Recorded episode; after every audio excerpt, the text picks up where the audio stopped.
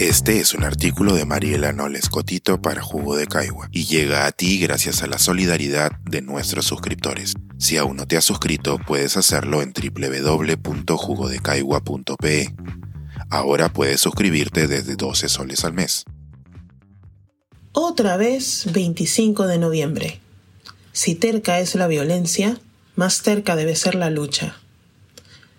Con ocasión de Jauría, una obra que estuvo en cartelera hasta hace unos días y cuya dramaturgia se escribe con base en extractos del expediente del caso La Manada, una violación grupal de cinco muchachos contra una joven cometida en el 2016 en España, una productora teatral escribió en un post personal, ¿de cuántas maneras habrá que seguir hablando de lo mismo para que deje de ser normalizado y se atienda con urgencia? Le confieso que por estos días siento exactamente lo mismo. Escribir sobre la violencia contra las mujeres en el Perú se siente muchas veces como gritarle al vacío. En los cuatro o más años que vengo escribiendo sobre esto, escucho incomodidad colectiva, algo de indignación, pero ciertamente no lo suficiente como para generar realmente un cambio en nuestros hábitos, nuestros valores o algún tipo de acción colectiva realmente movilizadora. Cuando expongo las maneras en que las mujeres y los varones colaboramos para que nuestro sistema social siga siendo permisivo con las diversas violencias contra las mujeres, parezco tener algo de audiencia. ¿Se produce de verdad un cambio? Cuando explico cómo solemos romantizar las formas leves, entre comillas, de violencia que empiezan desde muy pequeños, como cuando un jalón de colitas significa que le gustas, o segmentamos o individualizamos las formas más graves de violencia que ocurren luego. Ese victimario solo puede ser un monstruo, pero yo no soy así. Los efectos que vemos hoy cobran mayor sentido. Por otro lado, el recurso de presentar cifras parece haber dejado de ser efectivo hace mucho.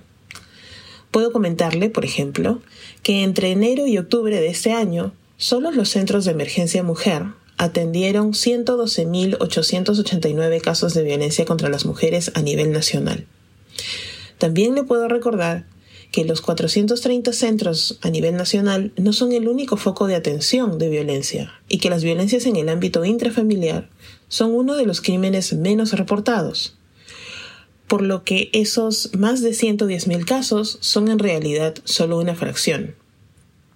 Y aún así, sospecho que luego de indignarnos por un día y por mostrar nuestra alianza mañana, cada 25 de noviembre se conmemora el Día Internacional de la Eliminación de la Violencia contra la Mujer, es seguro que entre el Mundial y nuestro escenario político, esta información habrá dejado de ser recordada el día lunes.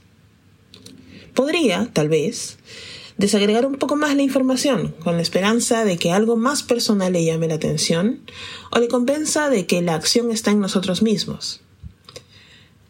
De los 45.511 casos atendidos por el SEM, cuyas víctimas fueron niños, niñas y adolescentes, poco más de 15.000 involucraron a niños y niñas entre 6 y 11 años. De los 7.766 casos atendidos cuyas víctimas fueron adultas mayores, el 22% fue en realidad una reincidencia. El 48% de la violencia ejercida sobre personas extranjeras, 2.156 casos atendidos, fue física, mientras que el 19.1% fue sexual. De los casos de violencia cometidos contra personas en situación de discapacidad, 2.977 casos, el 72% se dio sobre mujeres, y en el 60% de los casos existe un vínculo familiar entre la víctima y su agresor. Por último, podría recordarle los casos, otra vez entre comillas, más graves, cuyos detalles han sido explotados y pintados de amarillo por la prensa no obstante, esto solo sumaría al morbo con que solemos tratar los casos de violencia contra las mujeres y de paso revictimizaría a las víctimas que ya bastante tienen con nuestra siempre presta sospecha, sobre todo si no actúan como deberían actuar. Ser, verse o moverse, entre comillas, como una víctima. Noto con desasosiego que este texto no solo descorazona mientras escribo, sino que tampoco le ofrece soluciones. Sin embargo, sí le ofrezco lo siguiente. Los problemas no desaparecen si nos negamos a hablar de ellos, como comentaba mi invitada de la semana pasada, Ana Lucía Mosquera. Tampoco se resuelven si los individualizamos invisibilizando o negando su naturaleza estructural, como argumentaba Jimena Benavides. Este es un problema de todos, porque obedece a un sistema que todos y cada uno de nosotros protege. No le dejo con una frase motivadora esta vez porque no la tengo, pero le ofrezco dos videos como recurso, además de un recordatorio.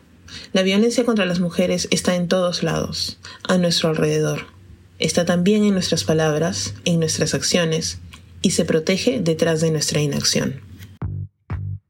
Pensar, escribir, editar, grabar, coordinar, publicar y promover este y todos nuestros artículos en este podcast cuesta, y nosotros los entregamos sin cobrar. Contribuye en www.jugodecaigua.pe barra suscríbete y de paso espía como suscriptor nuestras reuniones editoriales.